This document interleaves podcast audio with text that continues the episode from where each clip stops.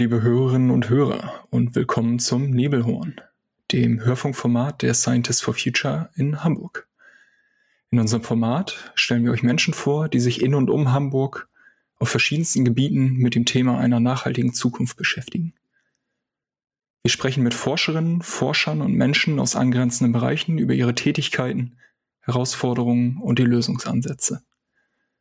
Dabei gibt es spannende Details über den aktuellen Stand der wissenschaftlichen Entwicklung und ihr lernt diejenigen kennen, die hier in der Region Wissenschaft betreiben und voranbringen. Mein Name ist Thomas und heute spreche ich mit Alexandra Blöcker vom Institut für marine Ökosysteme und Fischereiwissenschaften an der Uni Hamburg, mit Nicole Stolberg vom Thünen-Institut für Seefischerei in Bremerhaven und mit Kira G. aus der Abteilung Sozioökonomie des Küstenraums vom Helmholtz-Zentrum in Geesthacht. Die drei arbeiten gemeinsam im Projekt Sea-Use Tip das sich mit der räumlichen und zeitlichen Analyse von Kipppunkten des sozioökologischen Systems in Nordsee beschäftigt. Diese Folge ist die erste von zwei. In der ersten beschäftigen wir uns mit der Ökologie, Politik und dem Themenblock Verwaltung in diesem Projekt. Hallo, ihr drei. Hallo, Thomas. Hallo. Normalerweise fangen wir an mit der Frage, was macht ihr eigentlich bei der Arbeit? Da wir heute aber eine etwas äh, größere Runde sind, würde ich vorschlagen, dass wir heute anfangen mit der Frage, warum beschäftigt man sich überhaupt mit dem System der Nordsee? Also warum mit der Fischerei, warum mit der Ökologie? Nicole, magst du uns vielleicht ein bisschen was über euer Projekt erzählen? Ja, also warum beschäftigt man sich mit der Nordsee? Das, äh, denke ich, ist für uns äh, ganz naheliegend. Ne? Die Nordsee ist das, äh, das Meer vor unserer Haustür sozusagen. Ja, also wie, wie auch einige von euch vielleicht wissen, ähm, hat Deutschland ja die ausschließliche Wirtschaftszone auch in der Nordsee. Also das heißt ein Bereich, in dem in dem Deutschland äh, souveräne Rechte ausüben kann, in dem es fischen kann, in dem es äh, Ressourcen abbauen kann, Naturschutz betreiben und äh, ja auch die, äh, den Ausbau äh, erneuerbarer Energien vorantreiben kann. Und äh, ja, wie ihr vielleicht auch schon jetzt so mitgekriegt habt oder du, Thomas, ähm, ne, sind das ganz, ganz viele Interessen, die hier auch zusammenkommen auf einem relativ begrenzten Raum. Mhm. Und ähm, genau, das ist eins der Themen, mit dem wir uns auch im Projekt CU's-Tip beschäftigen. Also erstmal ganz allgemein, wir sind ähm, vom BMBF, also vom Bundesministerium für Bildung und Forschung gefördert. Wir sind ein Dreijahresprojekt und ähm, das Ganze findet statt im Rahmen des internationalen und interdisziplinären Förderprogramms Biotip, das im Prinzip ähm, Kipppunkte, Dynamik und Wechselwirkungen von sozialen und ökologischen Systemen betrachtet. Und äh, ja, das Besondere an unserem Projekt ist, dass wir ein interdisziplinäres Projekt sind und äh, wie du schon äh, eingangs angedeutet hast. Also wir beschäftigen uns mit der Anfälligkeit dieses sozioökologischen Systems der Nordsee gegenüber Kipppunkten und ähm, das sozioökologische, das impliziert ja sozusagen, dass es ein System, äh, was im Prinzip aus natürlichen Ressourcen besteht und aus menschlichen Nutzungen. Ne? Die haben wir jetzt schon so ein bisschen angedeutet.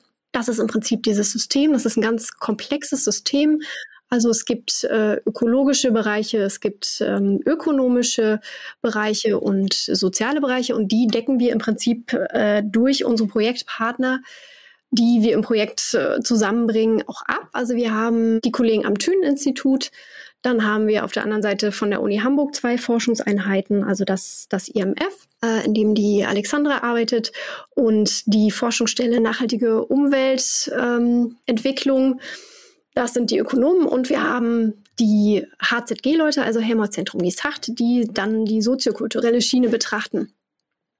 Und äh, wie der Name auch schon so ein bisschen andeutet, ne, See-Use Tip, also da sind die Tipping Points drin, die Kipppunkte und aber auch dieses See-Use, also die Nutzung der Nordsee durch, durch den Menschen. Und äh, das sind im Prinzip die beiden, die beiden Kernpunkte, die für uns hier eine Rolle spielen. Und wir wollen äh, im Projekt in diesem interdisziplinären Ansatz äh, Kipppunkte identifizieren, wollen also gucken, ne, was, ist, was ist passiert in der Nordsee in der Vergangenheit zum Beispiel, wenn wir die Fischgemeinschaft betrachten. Ähm, da hat es ja auch bedingt durch den Klimawandel so ein bisschen ein paar ja, Veränderungen auch ähm, bei, bei Fischbeständen gegeben. Da wird, denke ich, Alexandra nachher auch nochmal näher drauf eingehen. Ähm, was passiert denn zum Beispiel, wenn jetzt äh, eine, eine Fischart, eine kommerziell befischte Art, wie zum Beispiel die Scholle, ähm, ihren, ihren äh, Habitat verschiebt? Also ne, bedingt durch wärmere Wassertemperaturen zum Beispiel können wir beobachten, dass in den vergangenen Jahren oder Jahrzehnten die Scholle sich im Prinzip aus der südlichen Nordsee in die nördliche Nordsee bewegt hat. Und was hat das denn aber dann für Folgen für das ganze System? Das heißt ja dann, dass, äh, dass die Fischer äh, zum Beispiel mit ihren Booten einen ganz anderen Ort anfahren müssen. Können die das denn überhaupt? Ne? Sind die Boote dafür geeignet, dass sie jetzt viel, viel weiter offshore fahren müssen? Äh, können die das finanziell stemmen? Was gibt es für, für Quotenregelungen? Wie ist das Ganze politisch aufgebaut? Also, nur wie du vielleicht jetzt auch schon so ein bisschen da raushörst, ist es ein, ein ganz komplexes System mit verschiedenen Komponenten, die auf ganz ähm, unterschiedliche Weise miteinander verbunden sind, die, die auch sehr stark miteinander interagieren und wir wollen halt gucken oder wir wollen verstehen, wie das Ganze funktioniert. Also wo auch so die kritischen Punkte sind äh, im System, die das System auch als Ganzes verwundbar gegen solche plötzlichen Veränderungen machen, äh, was ja Kipppunkte auch sind.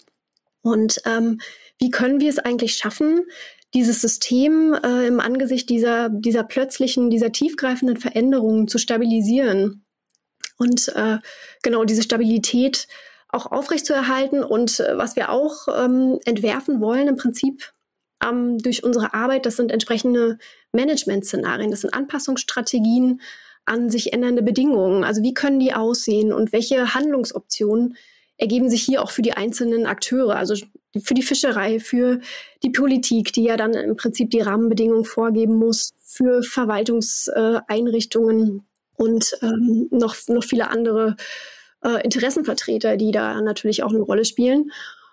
Und ja, Stichwort Interessenvertreter, das ist auch ein wichtiger Teil unseres Projekts. Also wir arbeiten eng mit den Interessenvertretern zusammen, also mit den Fischern zum Beispiel. Äh, hier werden Interviews geführt.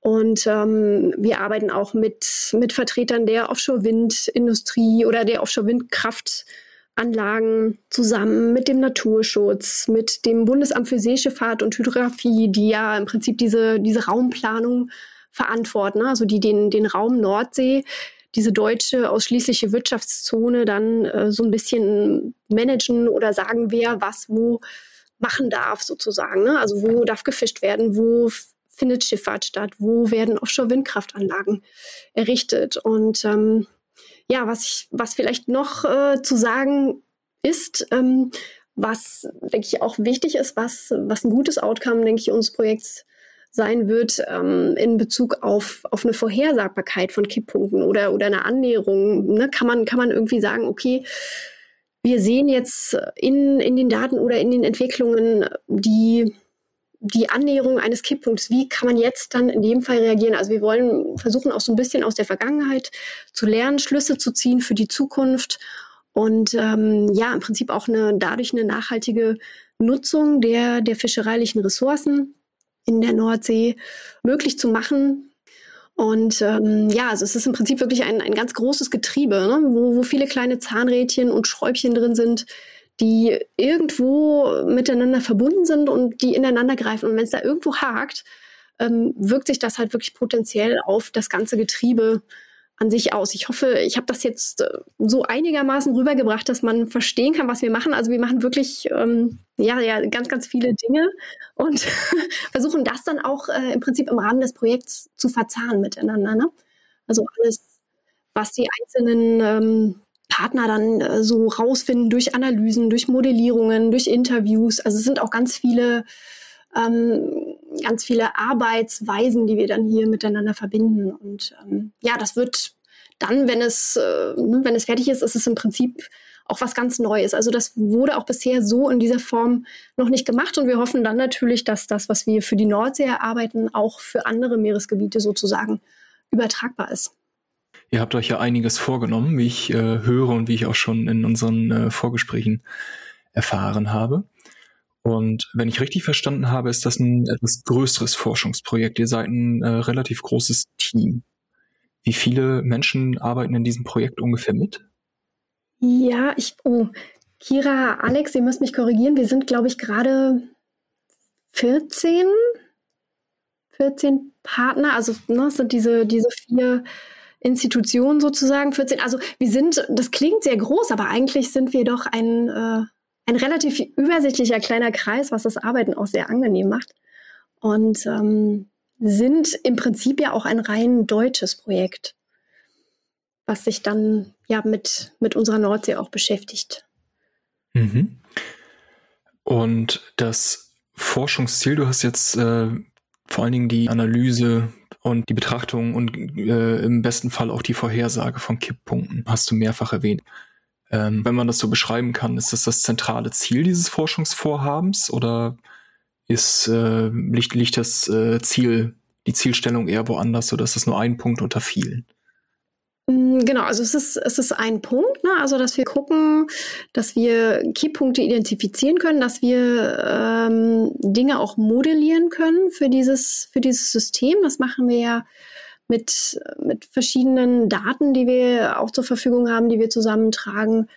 Und äh, dass wir einfach auch diese, diese Effekte, die bestimmte Veränderungen. Also Kipppunkte sind ja immer Veränderungen, ähm, die das System von einem Zustand in einen anderen Zustand übergehen lassen und dieser, dieser Zustand dann sozusagen äh, oder, oder das System nicht wieder zurück äh, sozusagen in den, in den alten Zustand und ähm, einfach zu gucken, ähm, was hat das für Auswirkungen im System. Also einfach diese, diese komplexen Vorgänge zu verstehen, das ist der einige, eine ganz wichtige Punkt. Ähm, und daraus dann aber auch abzuleiten, also im, im Sinne eines äh, sogenannten ökosystembasierten Managements, daraus abzuleiten, ähm, was sind denn jetzt äh, im Prinzip geeignete Maßnahmen? Wie können die Akteure bestmöglich reagieren, um diese, diese Verletzlichkeit gegenüber diesen Kipppunkten, die, ähm, ne, die dann potenziell auftritt, um das so ein bisschen zu reduzieren oder um Alternativen aufzuzeigen, um Strategien zu entwickeln, wie man mit, mit solchen Veränderungen umgeht. Denn ich denke, wir, uns ist allen klar, dass äh, diese Veränderungen ja in Zukunft eher zunehmen werden, auch im Zuge des Klimawandels. Und ähm, ja, es geht natürlich auch so ein bisschen um ja, um, um ähm, eine Beratung vielleicht auch, um, ähm, um das Aufzeigen im Prinzip von, von Möglichkeiten. Also was, was können wir machen, wenn es denn dann dazu kommt, dass sich etwas verändert. Denn ne, wenn, also ich denke, das, das kann man sich gut vorstellen, dass wenn zum Beispiel die Ressourcen, die fischereilichen Ressourcen, die lange, lange gefischt wurden in der Nordsee, wenn die halt plötzlich verschwinden, wenn die so weit rauswandern, dass äh, die Fischer die auch nicht mehr erreichen können, was machen die dann? Gibt es alternative Ressourcen? Ne? Was kommt vielleicht irgendwas von, von Süden her nach, äh, was, was sie verkaufen können? Ähm, oder was äh, können Sie stattdessen machen? Können Sie im Prinzip auch Ihr Geschäftsfeld erweitern? Gibt es Möglichkeiten einer, einer verstärkten regionalen Vermarktung? Also es sind auch alles so Szenarien, die wir uns überlegen, die wir auch durchspielen und wo wir jetzt auch im Laufe des Projekts einfach gucken, was funktioniert davon? Ne? Was, was ist gut, was ist schlecht? Ähm, was können wir im Prinzip auch für unsere Interessenvertreter guten Gewissens dann sozusagen empfehlen? Und deshalb ist es auch wichtig, mit denen Interessenvertretern eng zusammenzuarbeiten, dass wir halt auch wissen, ähm, ne, wie, wie denken die, wie arbeiten die, was ist ihre Lebenswirklichkeit. Ich denke, dazu wird Kira dann auch nochmal ein bisschen was erzählen, was ist die Kultur eigentlich, die Fischereikultur und ähm, was macht sie vielleicht, was macht sie anfällig gegenüber Veränderungen, was macht sie widerstandsfähig. Wie haben sich die Fischer auch in der Vergangenheit schon an Änderungen angepasst, denn die gab es ja auch. Und ähm, was kann man da für die Zukunft vielleicht auch mitnehmen? Ne? Was kann man dann im Prinzip stärken? Über die Möglichkeiten, ein komplexes System zu beschreiben, würde ich jetzt gerne sprechen. Und zwar beginnend mit dem äh, Schwerpunkt der Ökologie. Und die Frage äh, geht an dich, Alexandra. Mhm. Wie geht's denn den Fischen? ja, das ist eine, eine sehr sehr allgemeine Frage, würde ich sagen. Ähm, zum einen kommt es darauf an, glaube ich, ähm, was, was man erwartet, wie es den Fischen geht, also was, mit welchem Blickpunkt man da drauf guckt. Aber ähm, allgemein könnte man fast sagen, dass es den Fischen in der Nordsee nicht ganz so gut geht. Ähm, größtenteils sind die Bestände ziemlich lange überfischt gewesen und es ist gerade in den letzten zehn Jahren tatsächlich vor allem bei Scholle und Hecht möglich gewesen, den Fischereidruck so sehr zu senken, dass die Scholle und der Hecht zugenommen haben und quasi äh, auch Bestandsgrößen erreicht haben, die sie vorher noch gar nicht hatten. Und ähm, die Daten, die belaufen sich 58 bei der Scholle aufwärts und ich glaube 78 oder so bei dem Hecht.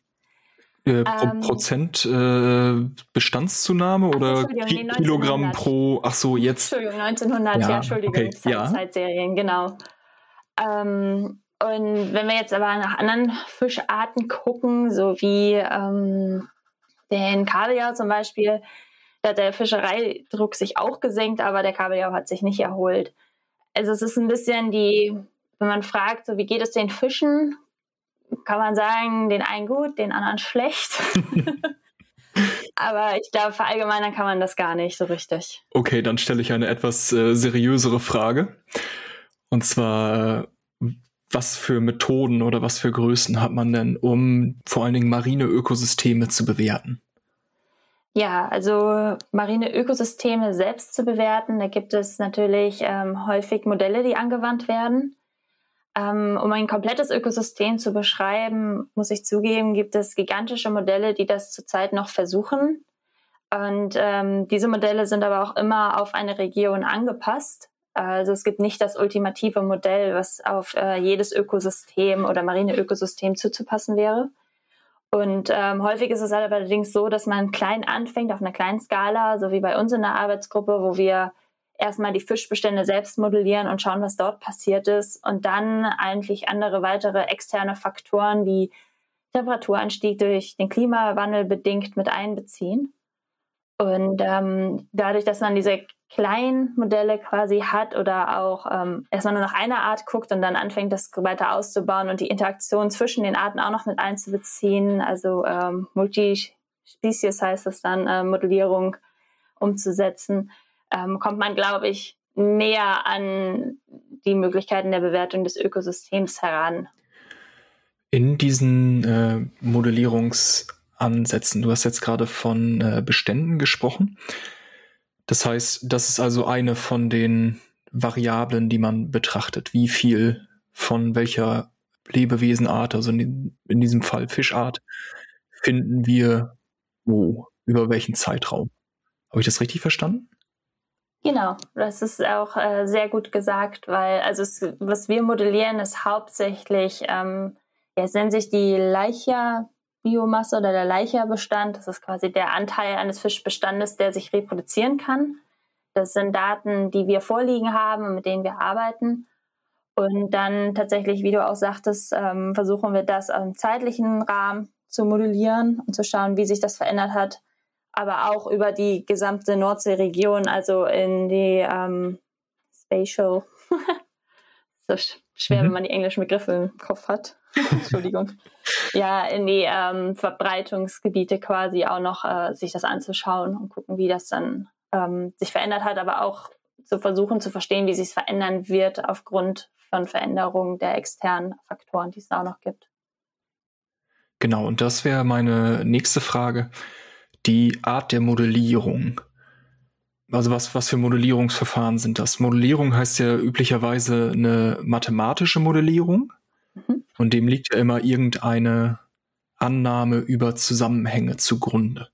Sind das statistische Verfahren, also beschreibende Verfahren, oder habt ihr gewisse Zusammenhänge, die ihr tatsächlich dann auch extrapolieren könnt und aus denen ihr schließen könnt, dass wenn ich, sagen wir mal, 500 Forellen äh, jetzt aussetze, dann werden es nächstes Jahr so und so viele sein.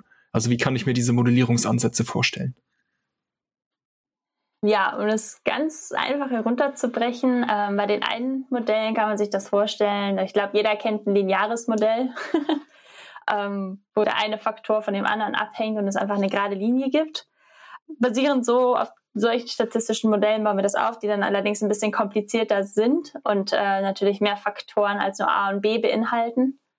Und dann ähm, setzen wir zum Beispiel diese Leicha-Biomasse oder den, die Bestandsmenge aus gegen die Temperatur, wie die sich verändert, also über die Zeitserie der Temperatur, des Salzgehaltes und ähm, modellieren dadurch quasi additiv die Veränderung des Bestandes nach. Es geht also, wenn ich das äh, richtig verstehe, auch darum, dass man herausfindet, was für Zusammenhänge es unter den bekannten Variablen gibt. Also sowas wie Temperatur, Salzgehalt, Anzahl der Schiffe, die rausfahren und Fische fangen und äh, anderen Größen, die man irgendwie quantifizieren kann. Genau. Ähm, wir schauen jetzt vor allem ähm, auf die Faktoren, die die Fischbestände direkt, sag ich mal, beeinflussen. Ähm, und damit meine ich sowas wie ähm, die Temperatur an der Wasseroberfläche und die Temperatur an dem Meeresgrund, weil unsere Zielarten in dem Projekt sind vor allem ähm, Kaisergranat, Scholle, die am Boden lebt, Seezunge, die auch am Boden unterwegs ist, der Kaviar, der auch eher unten am Boden unterwegs ist. Daher die Temperaturen am Boden, aber auch der Salzgehalt sowie an Oberfläche und am Boden.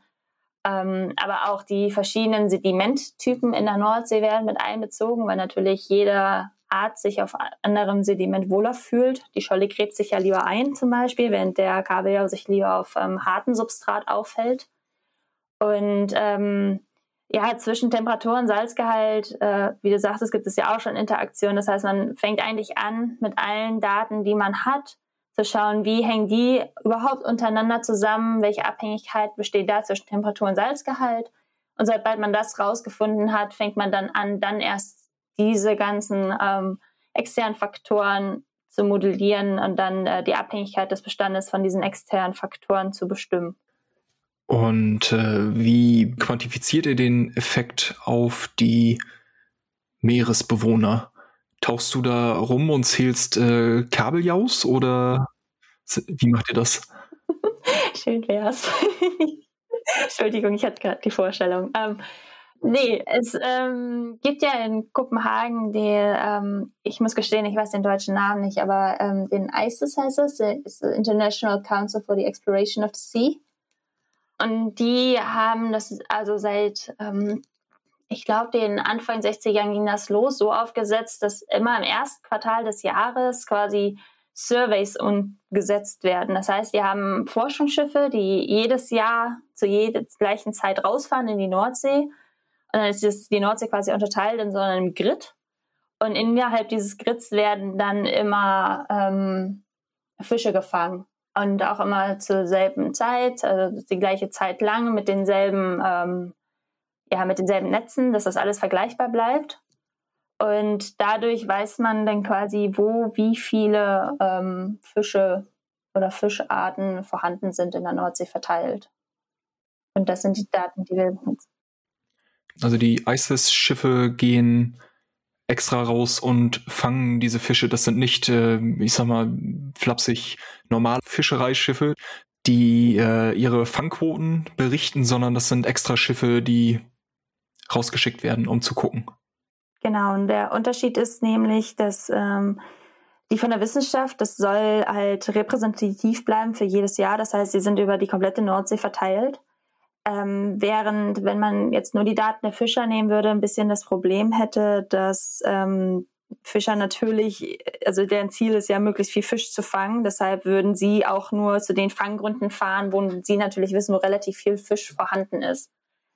Und ähm, das würde aber quasi aus wissenschaftlicher Perspektive das Ergebnis jeweils verfälschen, weil man dadurch natürlich immer behaupten würde, es gäbe viel Fisch, weil man immer dahin fährt, wo tatsächlich auch der vorhandene Fisch ist. Das stimmt, das klingt nicht so ganz repräsentativ. Genau. Aber das ist, also muss ich betonen, aus wissenschaftlicher Sicht, es gibt da so einen kleinen Zwiespalt zwischen, wie diese Surveys ausgeführt werden, ähm, aus Fischers Sicht und andersrum zwischen den Wissenschaftlern und den Fischern.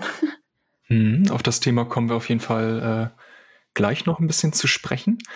Was ich dich äh, gerne noch fragen würde, ist, äh, können schon Aussagen darüber getroffen werden, wie und ob sich der Klimawandel bereits jetzt auf die Meeresökologie auswirkt? Ja, also wenn wir bei den Fischen eben bleiben, da sieht man deutlich, dass einige Fischarten ähm, aus dem Süden tatsächlich einwandern, dadurch, dass die Nordsee sich erwärmt und ähm, im Vergleich zu allen anderen Ozeanteilen in der Welt sich am meisten erwärmt hat in den letzten Jahren, wandern andere Arten ein. Und ähm, Nicole hatte ja am Anfang zum Beispiel schon erwähnt, dass die Scholle von den Küstenbereichen abgewandert ist. Ähm, das ist ein Teil. Ähm, und auch der Kabeljau zum Beispiel ähm, der hat auch ebenfalls das Problem, dadurch ist sein Bestand wahrscheinlich auch noch so niedrig und erholt sich auch nicht durch gesenkten Fischereidruck, ähm, weil er eine kaltliebende Art ist und auch durch die Erwärmung er das Problem hat, dass er sich nicht mehr so gut reproduzieren kann.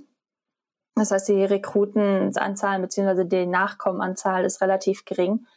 Und der ist zum Beispiel auch weiter nördlich jetzt vorhanden als früher. Der war früher einer der Prestigefische auch in der ähm, deutschen Fischerei und das hat jetzt extrem abgenommen. Dadurch, dass er nicht mehr gefangen werden kann und er auch weiter nach Norden abgewandert ist und die Fischer dadurch natürlich jetzt die Möglichkeiten nicht haben, mit den noch gleichen vorhandenen Kuttern weiter rauszufahren.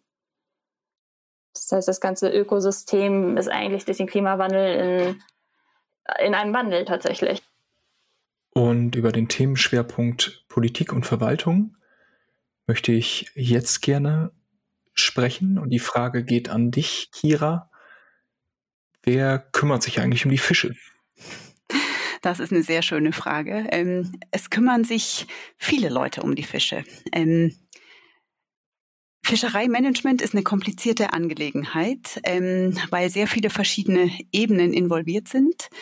Ähm, vorausschicken möchte ich, dass sich die Fischer natürlich primär auch um die Fische kümmern, weil das letztendlich ihre Lebensgrundlage ist. Also besteht da natürlich ein großes Interesse, dass man sich auch kümmert im Sinne von, ähm, naja, eben auch nachhaltig umgeht mit der Ressource.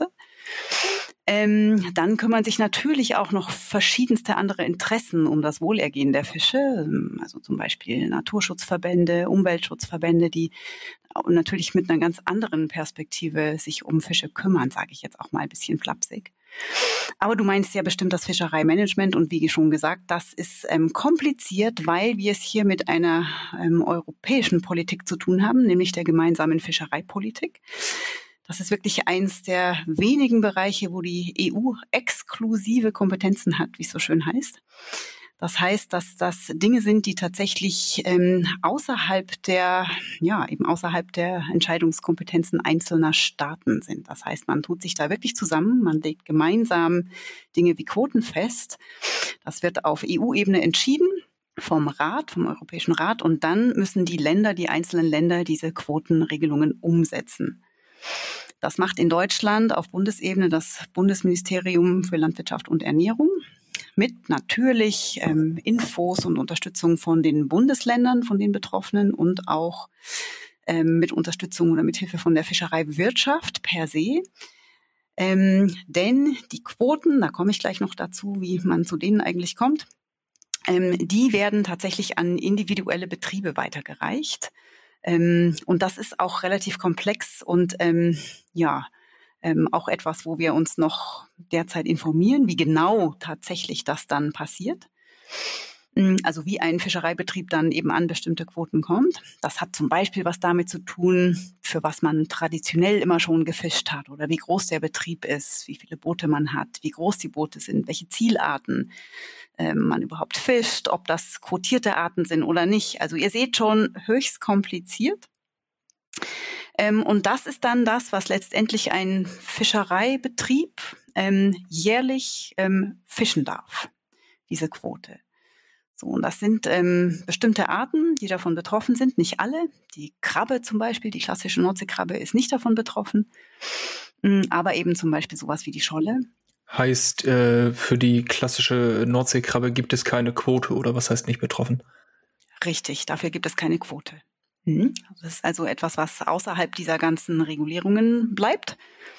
Ähm, aber eben für andere Arten, die wir im Projekt SIUS-Tipp ähm, untersuchen, die uns interessieren. Und das ist natürlich ein, ein, ja, eben ein wesentliches Element der Regulierung. Und naja, wenn du sagst, wer kümmert sich um die Fische, jetzt weiß ich nicht genau, ob das kümmern heißt, aber indirekt natürlich schon, weil Ziel dieser ganzen Fischereipolitik ähm, ja ist ähm, sowas wie so eine, naja, eine gewisse Stabilität der ähm, Fischbestände zu erreichen. Also da, dass dann eben nicht mehr gefischt wird, als da ist, so dass sich die Fischbestände eben genug reproduzieren können und wieder erholen können oder eben auch regenerieren können. Das, was Alex vorhin ja auch schon erzählt hat im Falle vom Kabeljau. Mhm.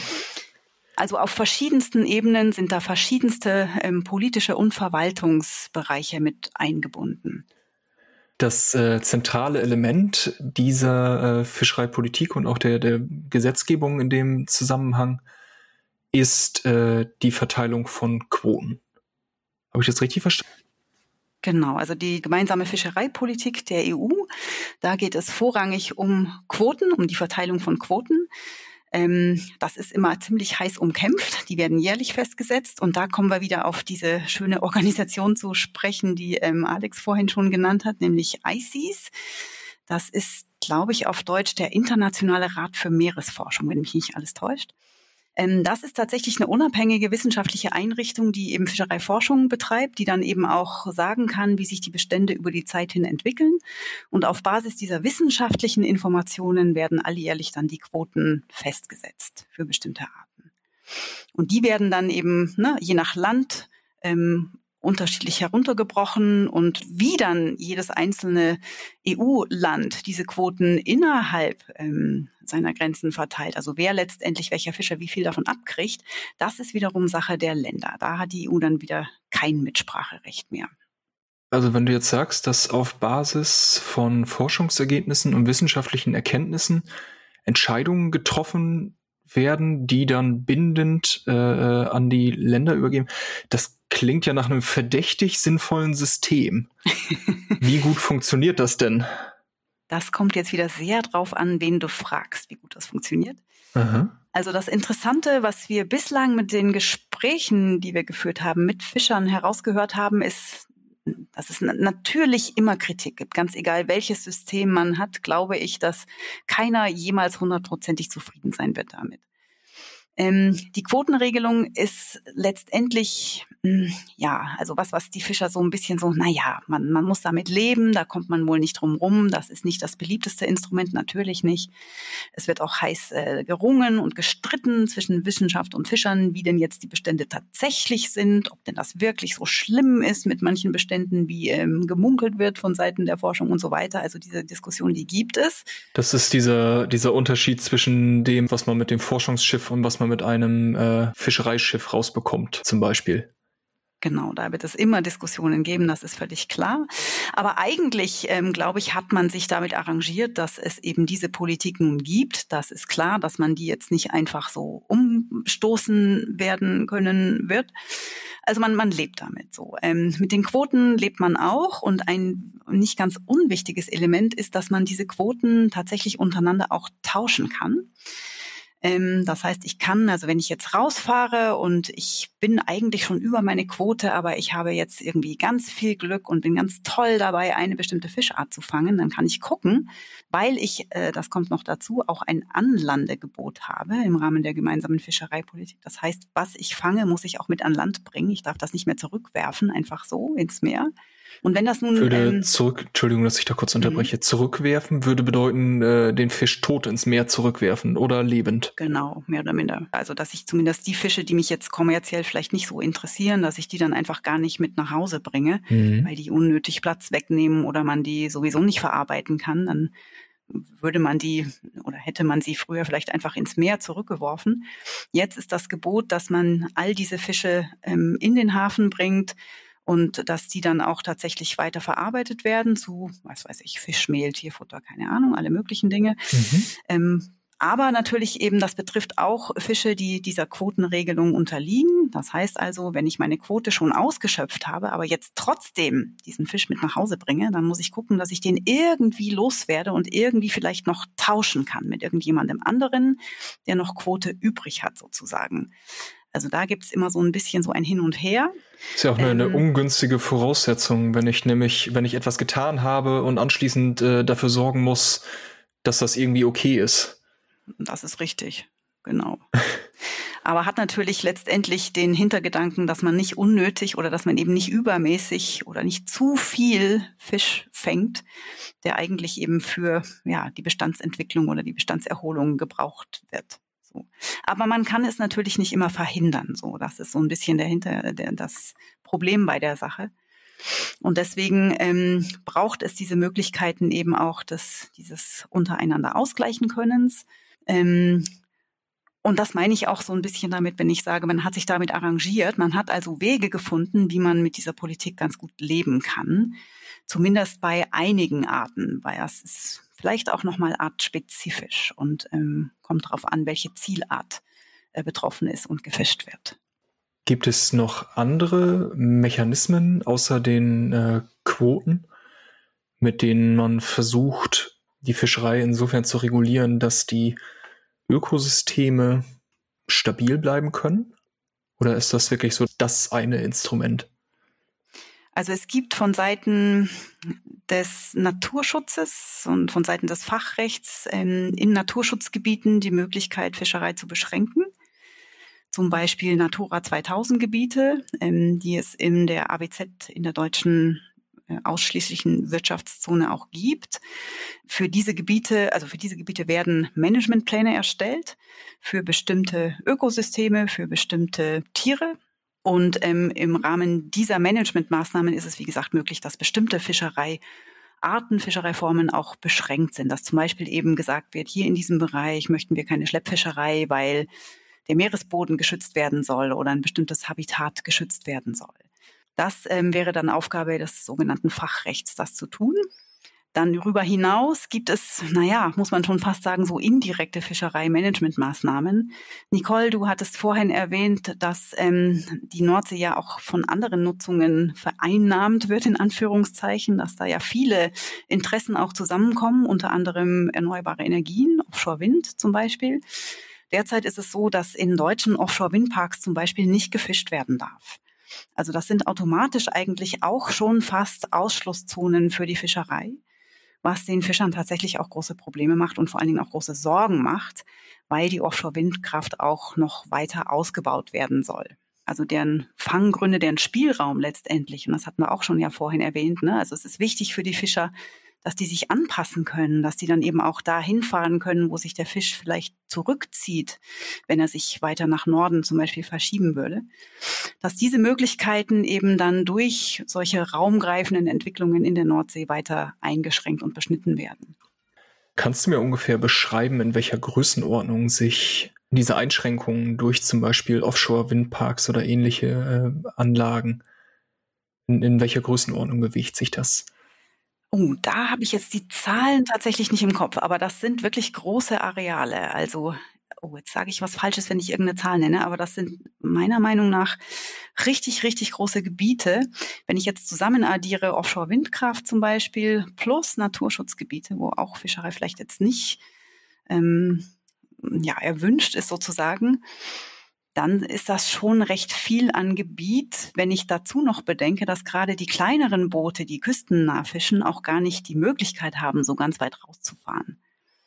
So, ähm, dann gibt's natürlich im Küstenmeer selbst auch noch Nationalparke, die haben wiederum Regeln, die haben auch eigene Beschränkungen für bestimmte Fischereiarten, äh, Fischereiformen. Also da fallen bestimmte Gebiete auch nochmal weg, wo Fischerei nicht erwünscht ist, nicht erlaubt ist.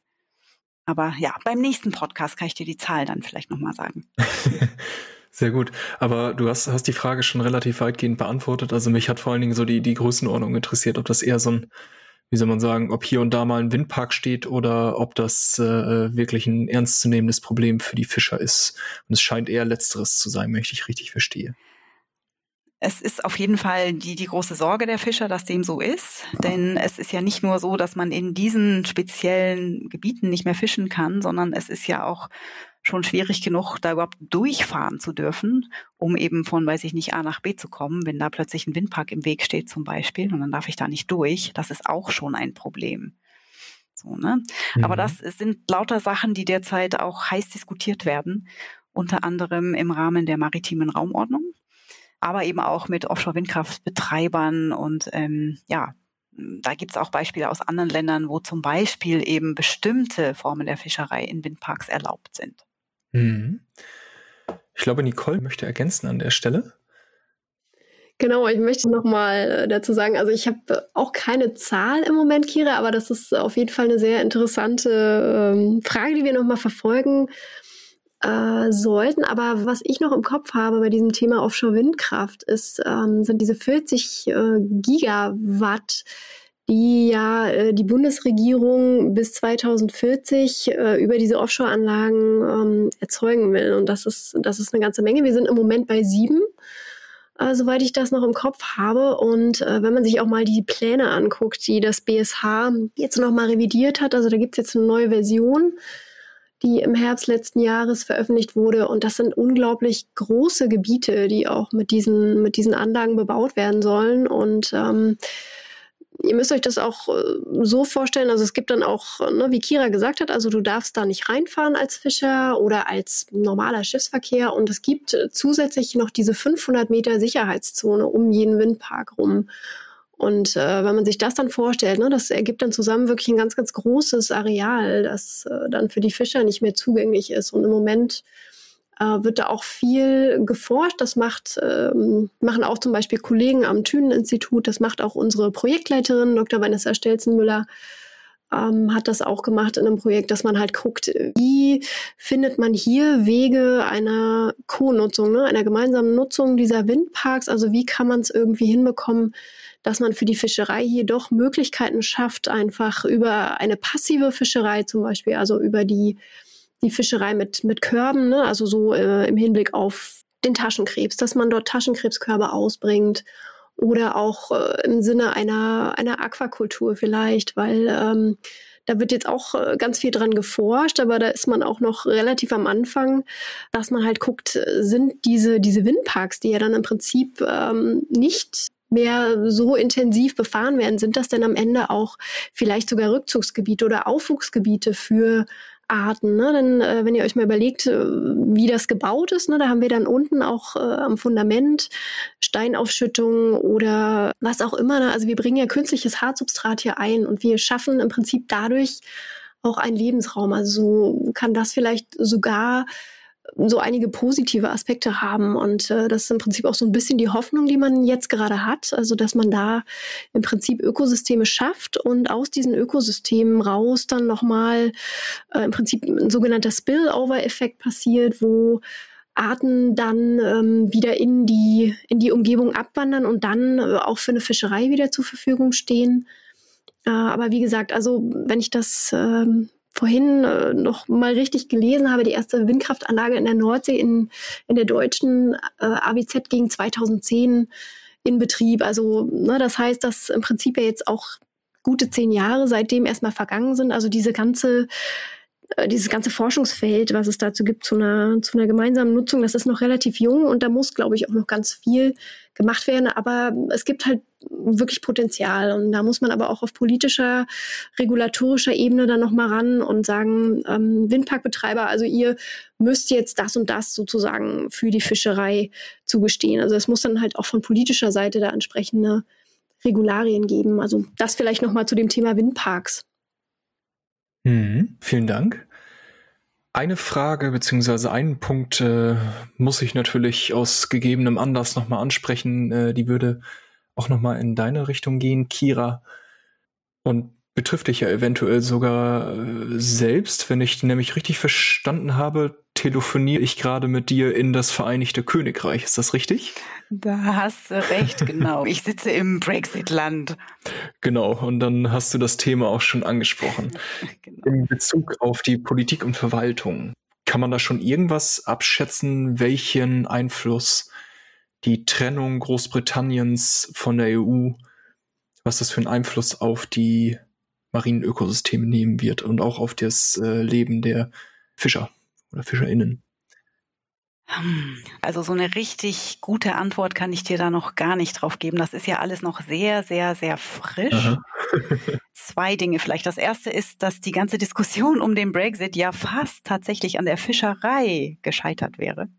Das sollte man nicht vergessen. Das zeigt nochmal, wie wahnsinnig emotional eigentlich dieses ganze Thema ist, wie aufgeladen dieses Thema ist und wie wichtig das ja eben in UK auch war, zu sagen, wir wollen unsere Gewässer zurück, sozusagen die Hoheit über unsere eigenen Gewässer wiederhaben. So.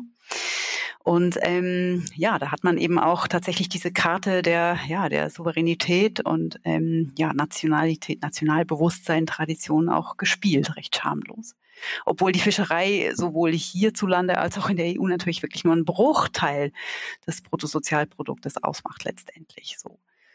Also sehr emotional, ähm, obgleich eigentlich wirtschaftlich nicht so ein richtiges Schwergewicht. Ja, zu den Auswirkungen. Ähm, also eine Sache, die mir in den Kopf kommt, ist natürlich schon, dass ja, deutsche Fischer, eben auch andere EU-Fischer, klar in britischen Gewässern gefischt haben, da auch sehr gut gefischt haben. Umgekehrt natürlich auch. Und eine Sache, die nun wegfallen wird, ist tatsächlich diese Quotierungsregelung für die britischen Gewässer. Und das, was ich vorhin gesagt habe, die Möglichkeit mit dem Quotentausch. Und das ist relevant für den sogenannten Kaisergranat. Ähm, das ist was, was die deutschen Fischer auch sehr interessiert, wo in Deutschland sehr wenig Quote vorhanden ist, wo aber in Großbritannien sehr viel Quote ähm, immer vorhanden war und wo man dann eben so ein bisschen gucken konnte, na ja, kann man von den Briten vielleicht noch ein bisschen was kriegen sozusagen, wenn man da in Deutschland jetzt gut gefischt hatte. Das fällt jetzt weg. So, und es ist natürlich ganz schwer vorauszusagen, wie schlimm ist das oder was genau für Auswirkungen wird das haben? Und es ist auch noch völlig unklar, soweit ich weiß jedenfalls, wie sich jetzt diese Fischereipolitik neu sortiert und was mit den, naja, jetzt ja frei werdenden britischen, englischen, weiß ich nicht, Quoten eigentlich wird. Das weiß ich in der Tat nicht. Weiß ich aber auch nicht, ob das irgendjemand schon weiß zu diesem Zeitpunkt. Ähm, oder ob das noch eben dann, ja, das muss natürlich politisch verhandelt werden, letztendlich. Mhm. Aber der, der aktuelle Stand ist, äh, es gibt jetzt britische Gewässer, wo die EU nichts zu suchen hat und es gibt EU-Gewässer, wo die äh, Briten nichts zu suchen haben. Oder wie ist es jetzt gerade?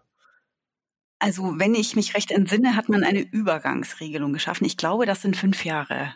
Äh, Nicole, in denen weiterhin gemeinsame... In denen jetzt erstmal alles eigentlich unverändert ist sozusagen. Und äh, in diesen fünf Jahren will man sich irgendwie einig werden oder neue Zugangsregeln, gegenseitiges Geben und Nehmen letztendlich ja dann schaffen. Aber ehrlich gesagt, mehr weiß ich dazu nicht. Müssen wir gucken, glaube ich, wie sich das entwickelt. Da geht's dir wahrscheinlich wie, genau. wie dem Rest der EU und Großbritannien. Ja, ganz genau. Also ich weiß nur, dass hier in den Medien immer berichtet wird, wie ähm, schwierig der Export von Fisch in die EU geworden ist. Ähm, einfach weil eben jetzt alles komplizierter geworden ist. Aber das ist mehr so die Frage des Handelns. Also des Handelns mit dem Fisch. Also wohin fließt denn jetzt der ganze Fisch, der früher eben ja auch schon in die EU ging? Der Großteil wird ja immer noch exportiert hier, der hier gefischt wird. Mhm. Das ist natürlich eine ernstzunehmende Frage. Und gut, man wird gucken, ob sich zum Beispiel auch die Marketingstrukturen komplett ändern oder sowas wie die ganzen Verteilungsketten, Verkaufsketten und so weiter und so fort. Und das ist bestimmt nicht uninteressant, weil sich hier ja vielleicht auch neue Märkte auftun, neue Chancen vielleicht auch ergeben könnten, würde man meinen, für beide Seiten. Dann äh, ganz vielen Dank auch für die äh, Infos. Ähm, Nicole möchte noch einmal ergänzen.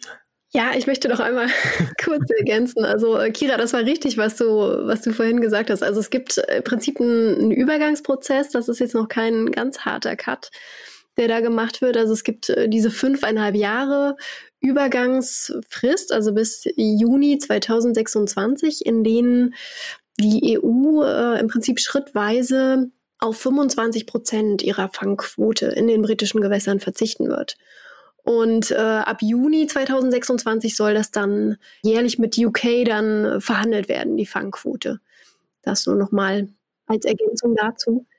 Aber wie du gesagt hast, Kira, ne, da gibt es so viele Unwägbarkeiten noch. Und ähm, am, am Thünen-Institut sind da auch viele Experten dann damit beschäftigt. Unsere Ökonomen, denen rauchen jetzt, glaube ich, auch gerade die Köpfe und die rechnen und wälzen Daten und ähm, gucken halt auch darauf, welche Auswirkungen hat das denn jetzt, insbesondere auch für die deutschen Fischer. Und ich denke, da werden wir in den nächsten Wochen und Monaten auch noch viele Erkenntnisse gewinnen. Und ich denke, das ist ja für uns, für das Projekt CUS-Tip auch nochmal ein ganz spannendes Szenario, ne? dieser Brexit. Also was ist damit verbunden? Welche Gefahren, welche Risiken vielleicht auch für die deutschen Fischer und ähm, wie muss man das jetzt bewerten und managen? Worüber ich jetzt gerne noch kurz sprechen würde, und äh, das sind Themenpunkte, die, denke ich, äh, alle Schwerpunkte in eurem Forschungsprojekt berühren.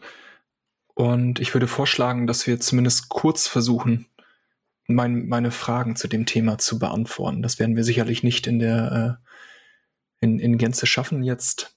Aber zunächst würde mich mal interessieren, wir hatten schon über die Offshore-Windparks äh, gesprochen.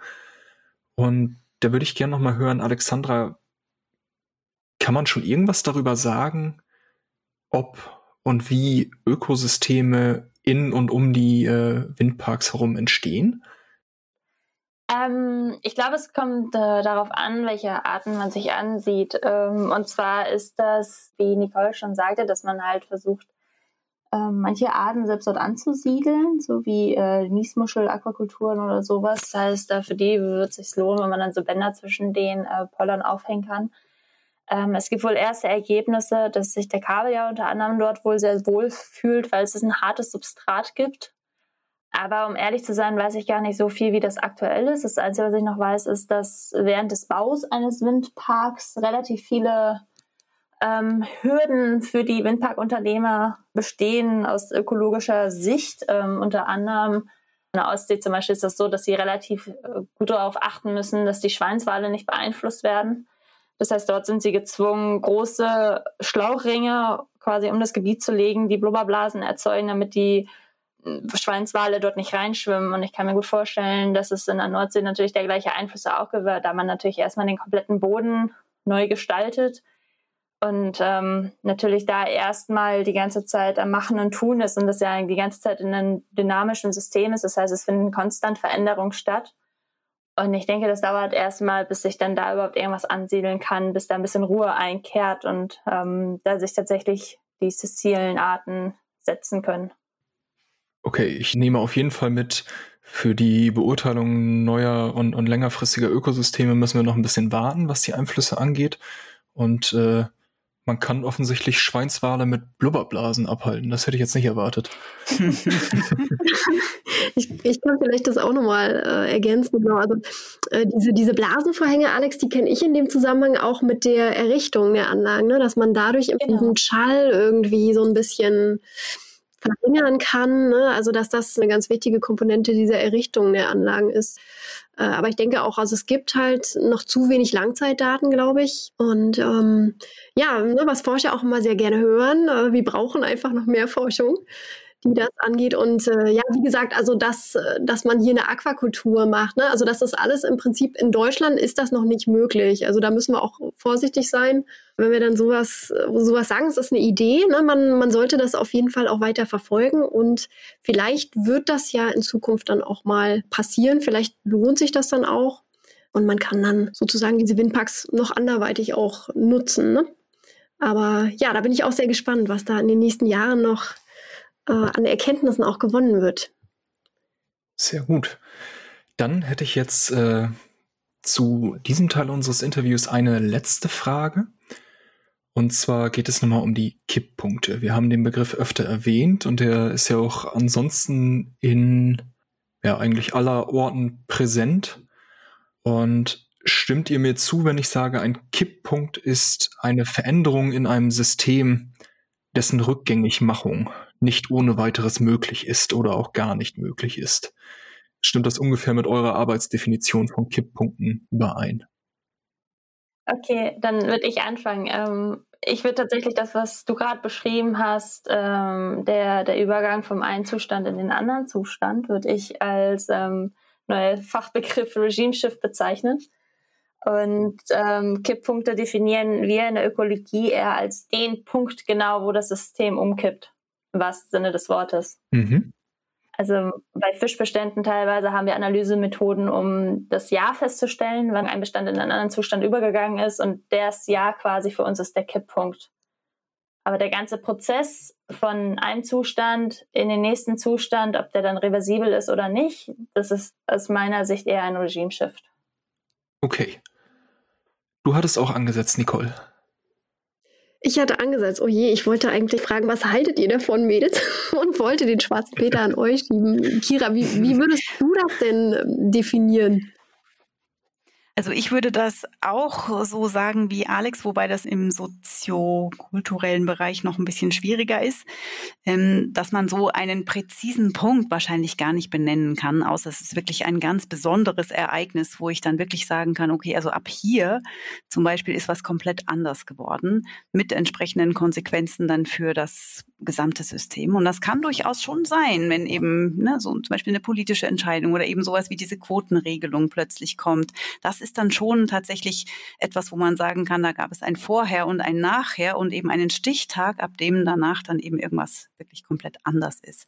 Aber die Konsequenzen davon, das ist in der Tat dann mehr so eben ein Prozess, wie Alex äh, das auch gesagt hat, das ist dann eben dieser Regime-Shift, wie wir dazu sagen. Und ähm, das wäre dann der Übergang von einem Zustand in den anderen, wobei noch, finde ich, wichtig wäre zu sagen, dass das nicht unbedingt was Negatives ist. Also das ist nicht unbedingt, okay, da ist jetzt ein Kipppunkt und jetzt sind wir in einem anderen Zustand und das ist schlecht, sondern es ist erstmal einfach nur eine Feststellung, dass sich etwas ja, mehr oder weniger grundsätzlich verändert hat. Und genau, dann ist die nächste Frage, ist das etwas, was umgekehrt werden kann oder nicht? Also kann man wieder zurück in den Ursprungszustand, wenn man eben diesen, diese Ursache des Kipppunktes wegnimmt, zum Beispiel? Oder ist das was, was dann quasi wie so ein Kartenhaus eigentlich so in sich zusammenfällt und eigentlich dann auch nicht wieder so aufpoppen kann? Also dass es dann einfach so anders bleibt oder eben nicht wieder genauso werden kann, wie es mal war. Mhm. Ja, dem kann ich eigentlich gar nichts mehr hinzufügen. Ihr habt das sehr gut definiert, Mädels, und äh, da äh, glaube ich, das auch nochmal wirklich ganz konkret gesagt, was ich jetzt auch gar nicht so auf dem Schirm hatte. Also das ähm, ne, für mich war ein Kipppunkt auch immer so, so ein Punkt, äh, an dem das System sich, sich ändert. Aber diese Irreversibilität bei mir immer noch eine große Rolle spielte. Aber da habe ich jetzt auch noch mal was gelernt von euch. Das ist gut. Auf jeden Fall ist das alles eine Frage, wie man es interpretiert letztendlich. Genau. da gibt es durchaus ja auch Unterschiede vielleicht, ne, Alex, zwischen so dem ökologischen und dem präzisen, berechenbaren und dem, was bei uns so ein bisschen vielleicht schwammiger manchmal auch ist in den Sozialwissenschaften. Vielleicht. Genau. Alexandra, du wolltest, glaube ich, noch äh, ergänzen, ne? Ja, ich wollte einmal tatsächlich hervorheben, was Kira gerade gesagt hatte, weil ähm, Kipppunkte gerade in der Wissenschaft immer sehr negativ konnotiert werden weil man immer denkt, es schwappt in irgendwie einen schlechten Zustand. Ähm, allerdings ist dieses ähm, Aufkommen von sogenannten Positive Tipping Points, also positiven Kipppunkten, ja, es ist gerade quasi am Werden in der Wissenschaft, dass man auch sagen kann, es ist positiv. Und wir sehen gerade in unseren ersten Forschungsergebnissen, kann ich sogar sagen, dass bei der Scholle und beim Hecht kann man von positiven Kipppunkten sprechen, da sie sich gerade sehr positiv in den letzten zehn Jahren entwickelt haben. Okay, dann haben wir also sehr viel gelernt heute über das sozioökologische System, vor allen Dingen der Nordsee. Und ich würde das Ganze gerne mit einer kurzen äh, Frage abschließen, die ihr gerne nacheinander äh, beantworten dürft. Und zwar, wie gerne esst ihr denn eigentlich Fisch? Welchen Fisch? Nachhaltig gefischten Fisch natürlich. Ich fange mal an. Also ich, ich, kann jetzt schlecht sagen, ich esse ihn nicht gerne. ich bin ein norddeutscher Fischkopf, also Nee, aber ähm, ich muss ehrlich sagen, also da mein Arbeitsplatz ist ja auch direkt an dem originalen Fischmarkt in Altona. Das heißt, wenn ich aus der Tür gehe, habe ich direkt Fisch neben mir. nee, ich muss ehrlich sagen, ich esse tatsächlich sehr gerne Fisch, vor allem wenn er geräuchert ist. Wobei ich aber auch sagen muss, dass ich äh, auf den Fisch selber, wenn ich ganz ehrlich, komplett anders gucke, seitdem ich in diesem Projekt involviert bin weil man doch dreimal drüber nachdenkt, welchen Fisch ich jetzt kaufe und dann doch nochmal liest, ja, wo kommt er denn jetzt überhaupt her und wie wurde er denn gefangen? Das heißt, ähm, ich würde sagen, ich esse ihn gerne, aber bewusster. Das war übrigens Alexandra, da wir gerade durcheinander sprechen. Und äh, vielleicht möchte Nicole weitermachen. Ja, da hake ich direkt ein. Also ich bin auch ein, ein ganz, ganz großer Fischliebhaber. Ich äh, esse Fisch auch in allen Formen, die es so gibt, geräuchert. Ich liebe auch mal einen Rollmops oder ein Bismarckbrötchen äh, am alten Strom in Warnemünde, ähm, ein schönes Kabeljaufilet. Und ich denke, es ist äh, auch ganz wichtig, oder es trifft auch für mich zu, was du gesagt hast, Alex. Also, dass man seit man sich damit beschäftigt, auch wirklich einen anderen Blick hat, dass man schon darauf achtet, sich zu informieren und äh, auch äh, zu gucken, wo kommt der denn her, wie ist der gefangen worden und ähm, bestimmte Fische dann wirklich auch eher natürlich nicht isst und ähm, bewusst auch ist und ähm, das Ganze auch wertschätzt, ne? wie es eigentlich allgemein auch mit, mit Lebensmitteln sein sollte. Also, dass man eine Wertschätzung für das hat, was man da verzehrt und dass es auch äh, am Ende Lebewesen waren. Ja, also ich mag gerne Fisch. und habe es mir noch nicht verleihen lassen. Dann bin ich jetzt auch noch mal auf deine Meinung gespannt, Kira. Also ich kann mich dem nur anschließen. Ich liebe Fisch total. Ich habe immer schon sehr gerne Fisch gegessen und ähm, war eigentlich immer schon so ein bisschen auch ähm, ja drauf zu gucken, woher kommt der, ähm, ist der nachhaltig gefangen oder nicht. Das ist wirklich sehr sehr sehr wichtig. Das kann ich jedem Zuhörer nur ans Herz legen. Bitte guckt drauf auf nachhaltige Fangmethoden und auch woher kommt der Fisch. Ähm, dann muss ich auch sagen, dass ich nochmal einen ganz neuen Blick jetzt bekomme auf die Fischer letztendlich und nochmal völlig neu wertschätze, was involviert ist eigentlich darin, dass der Fisch bei mir auf dem Teller landet. Und das ist, glaube ich, auch nochmal sehr, sehr wichtig, ähm, dass man da auch nochmal genau guckt und differenziert äh, auf unsere Fischer blickt, auch die äh, vor unserer eigenen Haustür. Ähm, das sind wirklich, ähm, ja, ähm, wichtige Menschen für die Gemeinden an der Küste. Das sind ähm, diejenigen, die, die wirklich auch dazu beitragen, dass wir gut essen können hier in Deutschland. Und übrigens, die EU-Fischereipolitik hat ganz ursprünglich auch ähm, das Anliegen gehabt, äh, zur Ernährung der Bevölkerung beizutragen. Eigentlich, das ist das Uranliegen dieser Politik gewesen. Also ich gucke da auch genau, wie ihr beide nochmal differenzierter, vielleicht auch nochmal ein bisschen kritischer. Aber mir schmeckt's immer noch ziemlich gut, wenn ich hierzulande Fish and Chips esse. Mhm. Okay, vielen Dank. Dann würde ich euch äh, jetzt gern noch mal kurz die Gelegenheit geben, wenn ihr unseren Hörerinnen und Hörern irgendetwas mitgeben möchtet, zum Beispiel Lese- oder Videoempfehlungen oder eine besonders wichtige Botschaft, dann äh, wäre jetzt die Gelegenheit. Okay, vielleicht fange ich einfach mal an. Ich presche jetzt mal vor. Also ich habe natürlich eine Leseempfehlung für euch. Ne? Guckt euch mal unsere Website an www.custip.de. Das ist äh, unsere Projektwebsite. Da ähm, findet ihr auch ähm, ja, Neues zum Projekt und nochmal eine Beschreibung des Projekts, was wir eigentlich machen und auch nochmal Fotos von uns. Und äh, wir haben auch, äh, vielleicht Werbung in eigener Sache, wir haben auch einen, einen kleinen Podcast an den Start gebracht. Und äh, der wird hoffentlich auch in den nächsten Wochen dann äh, nochmal ein paar neue Folgen dazu bekommen, wo wir auch so ein bisschen im so ein bisschen rumgucken und bezogen auf unser Thema uns mit äh, verschiedenen Leuten da auch unterhalten, die ähm, ja in diesem Bereich tätig sind. Und ja, was, was ich vielleicht auch äh, gerne noch den Hörern und Hörerinnen mitgeben möchte, auch gerade im Rahmen jetzt dieser Situation, dieser schwierigen Zeit, in der wir uns gerade befinden, irgendwie. Also seid neugierig, seid offen, informiert euch und informiert euch vor allen Dingen an den richtigen Stellen. Und ähm, genau, also hört auf die, auf die Wissenschaft, ähm, was die zu sagen hat, weil das sind so tolle Sachen. Also es gibt so viele spannende, vielfältige Themen, mit denen sich Wissenschaft und äh, Forschende beschäftigen. Und äh, auch wenn es vielleicht ein bisschen komplex erscheint auf den ersten Blick, also es lohnt sich da einzutauchen. Und ich denke, da gibt es für jeden irgendwie ein Thema, mit, äh, mit dem er oder sie sich einfach mal beschäftigt und äh, da auch vielleicht ein bisschen was rauszieht für, für den eigenen Alltag. Und ähm, ne, ihr macht jetzt diesen, diesen Scientists for Future Podcast. Also es gibt so verschiedene Formate, wie Wissenschaft mittlerweile auch an, an Menschen herantritt, an, äh, an die Öffentlichkeit. Ne? Es gibt Blogs, es gibt ähm, YouTube-Videos oder, oder hier das Thema Citizen Science fällt mir da jetzt gerade auch nochmal ein. Ne? Also man kann auch selber aktiv werden und, und sich beteiligen. Also macht mit, beteiligt euch, werdet aktiv, ähm, auch gerade im Hinblick auf den Klimaschutz. Und äh, ja, da, da fiel mir vorhin ähm, in Vorbereitung auf den Podcast nochmal ein, ein Zitat ein. Muss ich auch nochmal recherchieren, wo das eigentlich herkam. Ich weiß auch nicht, wo ich es gehört habe. Das war nur noch in meinem Kopf. Und ähm, das ist äh, ein Zitat von Mahatma Gandhi. Und äh, der sagte, seid selbst die Veränderung, die ihr euch wünscht, so in der, in der Form. Und ich ähm, denke, ja, das ist für mich jetzt noch mal ein gutes Schlusswort. Sehr schön. Dann, Alexandra, Nicole, Kira, ich danke euch ganz herzlich für eure Zeit und für das Interview und freue mich schon auf den zweiten Teil. Sehr, sehr gerne. Super, ja. wir danken dir sehr herzlich. Hat viel Spaß gemacht. Hat Vielen Dank für Ganz, ganz viel Spaß gemacht. Danke, Thomas. Und ja, dann äh, genau, wirst du zumindest einige von uns beim nächsten Mal nochmal vom Mikrofon haben. Dann bis zum nächsten Mal.